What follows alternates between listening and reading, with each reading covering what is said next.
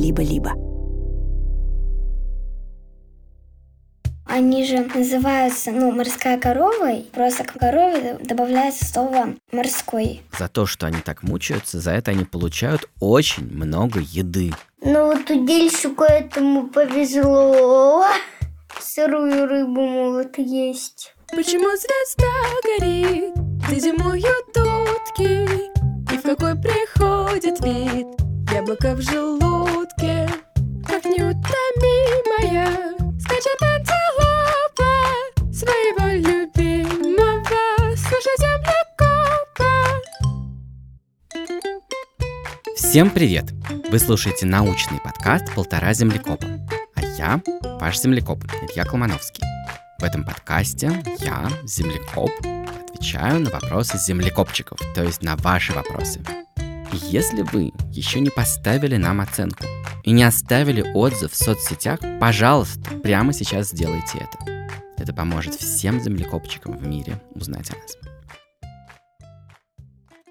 В конце прошлого выпуска у нас были загадочные, тайные звуки.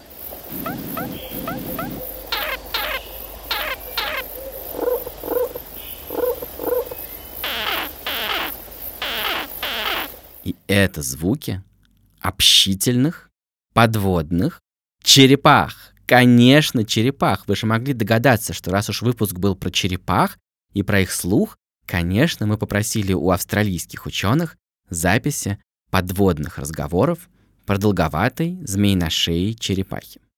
Они посадили 106 черепах в такие специальные искусственные прудики, опустили в воду свои микрофоны и стали ждать, как рыбаки.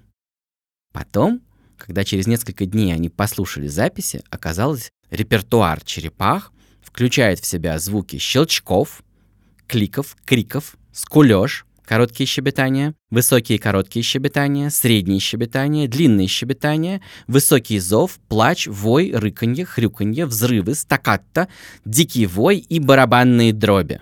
И раз они так замечательно поют, нет сомнений, что и со слухом у них все в порядке, хотя их уши и не видны снаружи, как мы обсуждали в прошлом выпуске.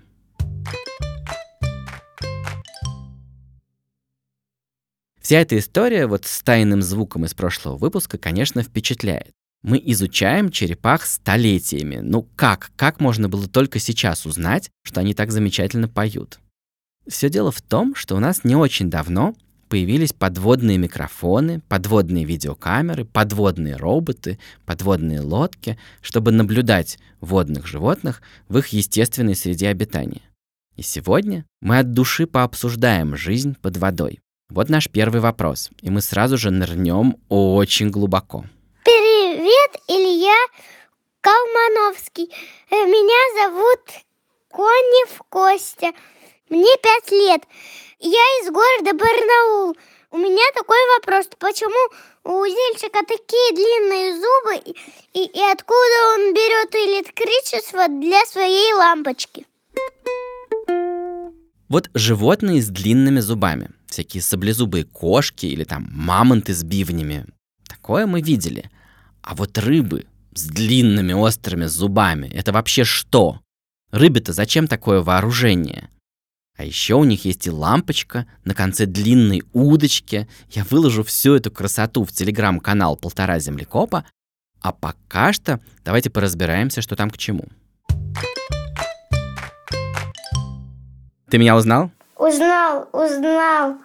Кто я? Ты землекоп. Я тебя узнал, ты Костя. Как твои дела? Ну, очень хорошо. А что самое хорошее с тобой произошло в последнее время? Самое хорошее. Ну, я был когда-то в Москве. Ага, и что ты там видел? Я там видел, да я там много видел. Здорово. Слушай, э, мне страшно хочется обсудить с тобой вот этих рыб, Мгм. э, про которых ты задал свой вопрос. Ты можешь только, пожалуйста, всем рассказать, что это за рыбы такие? Удильщики. А еще я знаю, что, что самцы спиваются своими зубами в самку. Да, действительно, они называются удильщиками, потому что у них на голове есть такая удочка. Да. Ну, на самом деле, это косточка такая, которая у их предков была частью спинного плавника. и они умеют ей размахивать. И ты знаешь, я должен тебе сказать, что я иногда встречаю других удильщиков, которые живут на небольшой глубине, там, где светло, там, где я ныряю с аквалангом. И у них на конце удочки бывает какая-нибудь смешная тряпочка. Кусочек кожи, который они размахивают, чтобы... Как ты думаешь, зачем? Зачем они вот так э, размахивают и чуть-чуть подергивают кусочком кожи? Ну, наверное, чтобы рыбу привлечь. Да, чтобы привлечь рыбу. Слушай, а ты, кстати, когда-нибудь ловил рыбу? Ловил, я, ну, мой дедушка ловил, только никакого улова не было. А, повезет в другой раз, ничего страшного. Да. Ага. А на что ты ловил? На какую приманку? На червяка. Вот, и э, когда я смотрю, как они размахивают этой удочкой, этот кусочек кожи очень похож на червяка. Так вот, есть такая проблема. Если рыба-удильщик живет очень глубоко, то есть это другой вид, другая рыба-удильщик на большой глубине, где совершенно темно. Как думаешь, могла бы эта рыба ловить свою добычу, ну вот тоже на червячка какого-то, да, или вот на такую приманку, как кусочек кожи? Ну, да, может. А я думаю, нет. Я думаю, что это большая проблема. Я думаю, что если там темно, червячка будет не видно, и приманку будет не видно, и никто не клюнет. И вот э, теперь мы подошли к самому интересному. Собственно, этот удильщик, он должен стать самой интересной вещью на большом расстоянии вокруг. Вокруг ничего интересного не происходит. Там очень пусто, там мало чего есть, потому что туда не доходит солнечный свет, и вдруг вот посреди этой темноты вспыхивает фонарик. Вспыхивает и гаснет, вспыхивает и гаснет. Что там у него горит, что у него там сияет? На самом деле это тоже кусочек кожи, но это кожа, в которой живут светящиеся микробы, светящиеся бактерии. Они ярко светятся, когда есть кислород. У рыбы-удильщика есть жабры. Эти жабры забирают из воды кислород. Кислород распространяется по крови этой рыбы. И с каждым ударом сердца в кожу попадает свежая порция крови, с свежим кислородом. И вот когда приходит свежая кровь в эту кожу, бактерии светятся. Когда кончается кислород, они перестают светиться вот до следующего удара сердца. И значит, каждая вспышка этого фонарика — это очередной удар сердца этой рыбы. Понимаешь? Угу. У тебя был еще второй вопрос про зубы этой рыбы, да? Почему у удильщика еще длинные зубы? Опять же, не у всех. У тех, которые живут на мелководье, у них довольно обычные зубы. У них нет каких-то специальных там проблем. Но вот они приманивают добычу и потом ее хватают. Но на большой глубине, если кто-то приплыл посмотреть на этот фонарик, то это огромная удача. Это большая редкость. Вот представь себе рыбу-удильщик долго-долго со своим светящимся фонариком пытается что-нибудь поймать, и ничего не ловится. И еще день ничего не ловится. И на третий день ничего не ловится. И вот на четвертый день подплывает какая-то рыбешка и смотрит на этот фонарик. Костя, что надо быстро делать? Быстренько ее хватать Точно! Надо быстро ее хватать. Чем? Зубами. Какие должны быть зубы, чтобы хорошо ее поймать? Надежно. Рыба скользкая и будет выскальзывать. О- очень острые, длинные. Да, иначе, если, дорогой друг, ты упустишь ее, Она уплывет. и что потом будет? Без еды останемся. Да, будешь долго-долго сидеть и ловить следующую рыбу. Ну вот удильщику этому повезло. Сырую рыбу могут есть. А ты когда-нибудь ел сырую рыбу? Я? Суши. Нет. Довольно вкусная штука. Хорошо, Костик, я был очень рад с тобой познакомиться. До следующего подкаста. До следующего подкаста. Всего доброго. До свидания. В разговоре Костя упомянул поразительных самцов рыб-удильщиков, которые своими длинными зубами впиваются в самок. Они должны найти самку, не попасть к ней в зубы, прикрепиться к ее телу и стать паразитом. У такого самца исчезают органы чувств, мозг, кишечник, его кровоток сращивается с кровотоком самки, и больше ему в жизни вообще ничего не нужно. У меня, кажется, даже есть такие знакомые. Они всю жизнь сидят на кухне, едят макароны по-флотски, и у них все хорошо. А вот самкам нужно всю жизнь удить, удить и удить, чтобы добывать пропитание. Вообще о том, как питается эта рыба, можно было бы догадаться по названию, правда? Удильщик от слова «удить». И вот, кстати, про связь между названием животных и тем, как живут эти животные, мне пришел такой вопрос. Привет, меня зовут Саша, мне 6 лет, я живу в Москве. Почему морская корова, морской котик так называется, а на самом деле они не похожи на обычных морскую корову, котика и спасибо.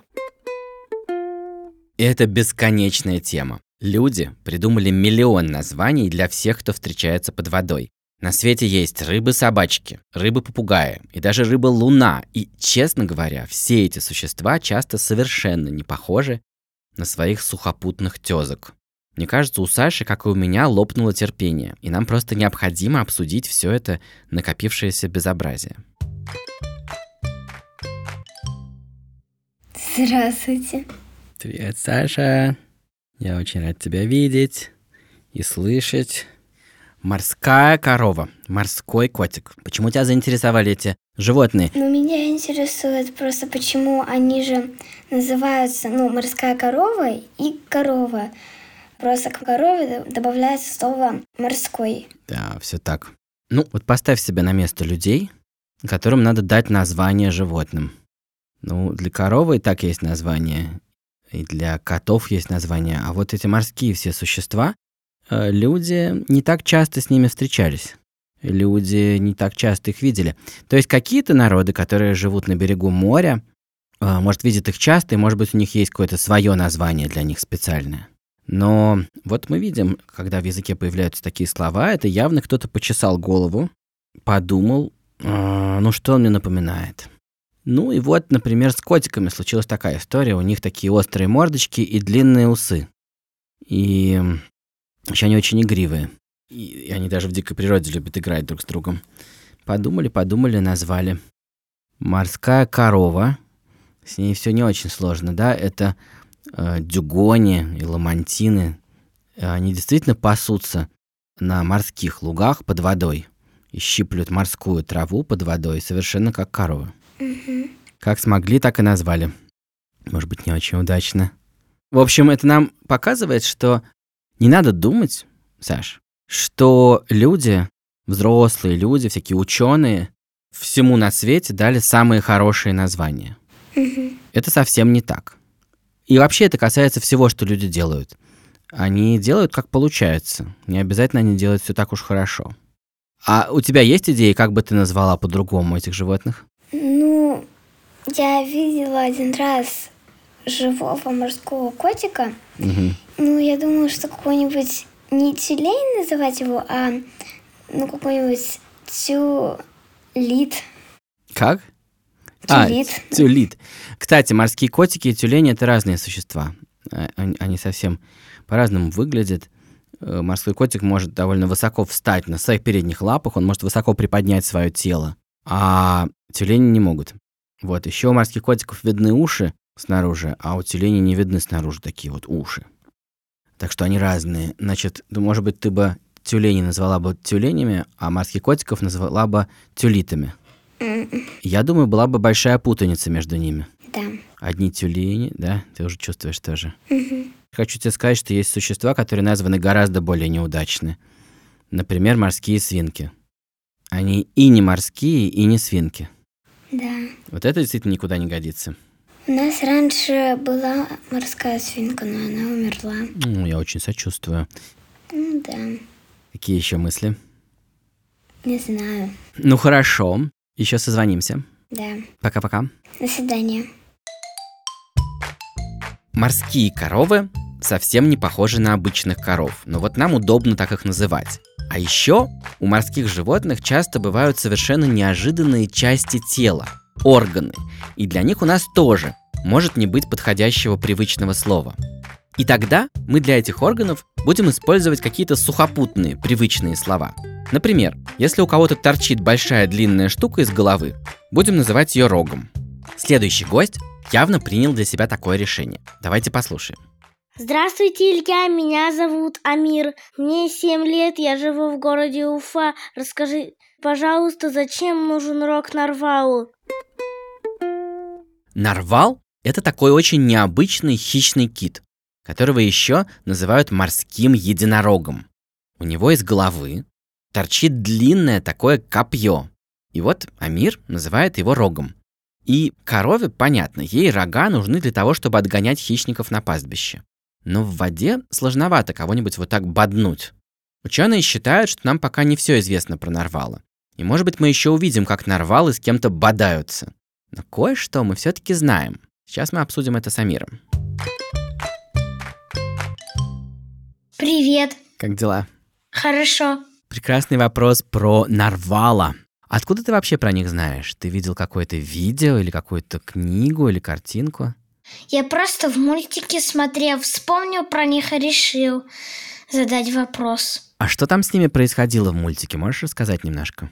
Ну, они там искали нарвалов, и они нашли нарвала.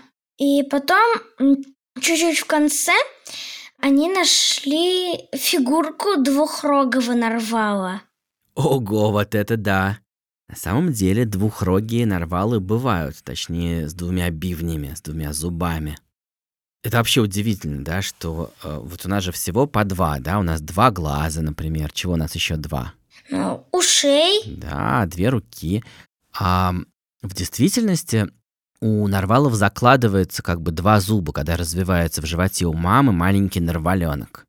Но у самок они, как правило, не вырастают, а у самцов, как правило, вырастает только левый. И он бывает длиннющий и огромный. Он бывает, э, ну вот как если сложить вместе мой рост и твой рост. Вот столько. Мгм. А э, что это действительно такое? Зачем им нужны эти бивни, где и как они используют? Сейчас обсудим. А знаешь ли ты, где водятся нарвалы? Ну, да, э, вот в Антарктиде вроде. А нет, туда они не доплывают, они живут в северном полушарии, то есть в Арктике. Не в Антарктике, а в Арктике. Кстати, э, ты когда-нибудь думал над тем, зачем вот в арктических таких холодных водах, зачем вообще там тусуются всякие такие вот киты? Что им там вообще делать? Не знаю даже. Это же очень холодно. Они могли бы прекрасно купаться и плавать в теплой воде. Им просто надо было бы отплыть на юг, и никакого холода бы не было. Есть причина. За то, что они так мучаются, за это они получают очень много еды. Когда еды так много, холод это не проблема. Они могут ну, есть побольше, сжигать часть еды. Ты знаешь, что у нас еда сгорает, как в печке. И так можно греться. Вот, кстати, ты тоже так устроен. Часть твоей еды превращается в тепло. Так что они могли прекрасно бы жить на севере круглый год. Но нет, есть одна проблема. Как ты думаешь, какая главная проблема возникает зимой, если ты кит, если ты хочешь жить на севере? Там сложно охотиться? Очень сложно охотиться, и вообще сложно жить, и сложно плавать, и просто невозможно плавать. Почему? Э, там просто холодная вода? Не только, есть кое-что посерьезнее. Что происходит зимой, когда вода делается уже совсем-совсем-совсем холодная?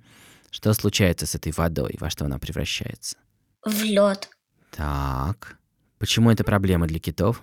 Ну, они так не смогут эм, воздух заглотнуть. Точно, они не могут вдохнуть. Они же не рыбы, они не могут дышать подо льдом. Им нужен воздух, им нужно всплывать. И поэтому все киты, когда океан скован льдом, отплывают на юг. И вот у нарвалов есть большое преимущество. У них есть этот бивень. Как думаешь, что они могут делать этим бивнем? Сражаться?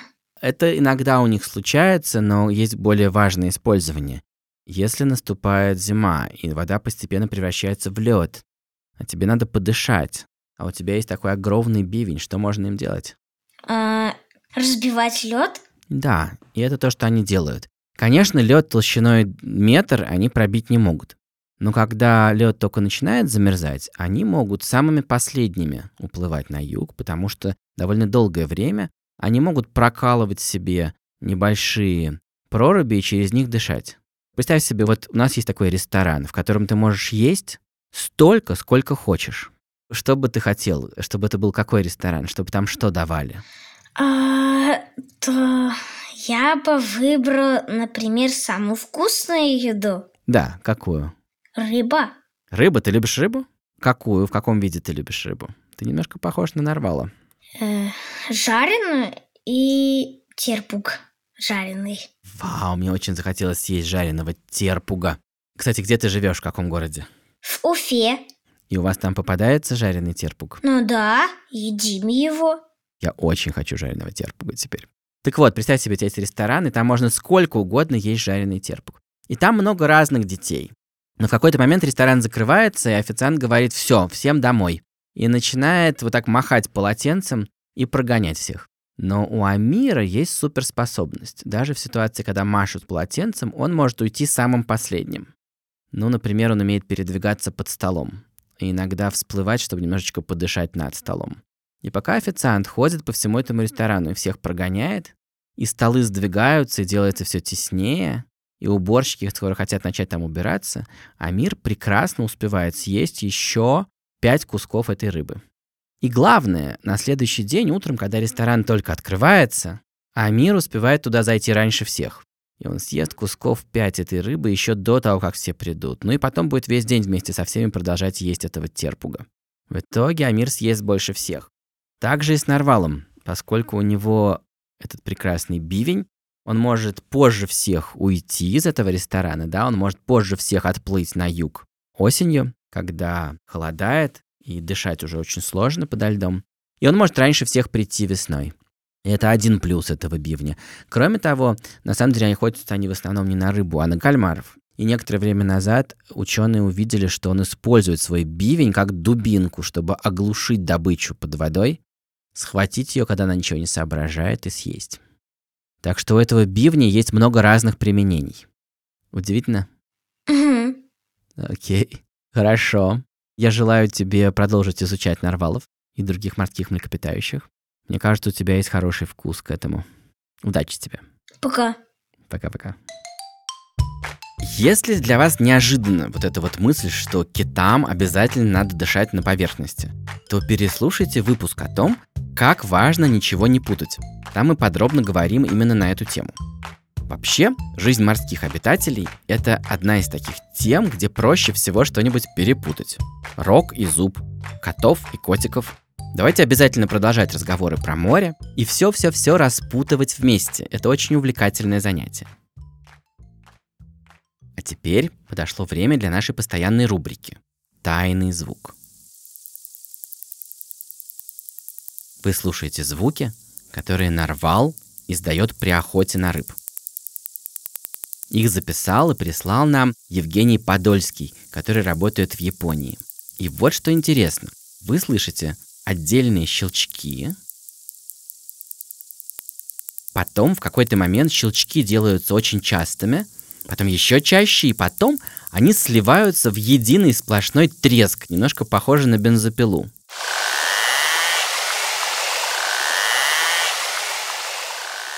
Как вы думаете, что происходит в этот момент? Подумайте, пожалуйста, пока что. Разгадку я сообщу в начале следующего выпуска. Это был второй выпуск третьего сезона подкаста «Полтора землекопа» от студии «Либо-либо». Если вы не знаете, чем бы вам заняться в ожидании следующего выпуска, то у нас есть для вас бонусы. Это разговоры с землекопчиками, которые не вошли в основные выпуски этого сезона.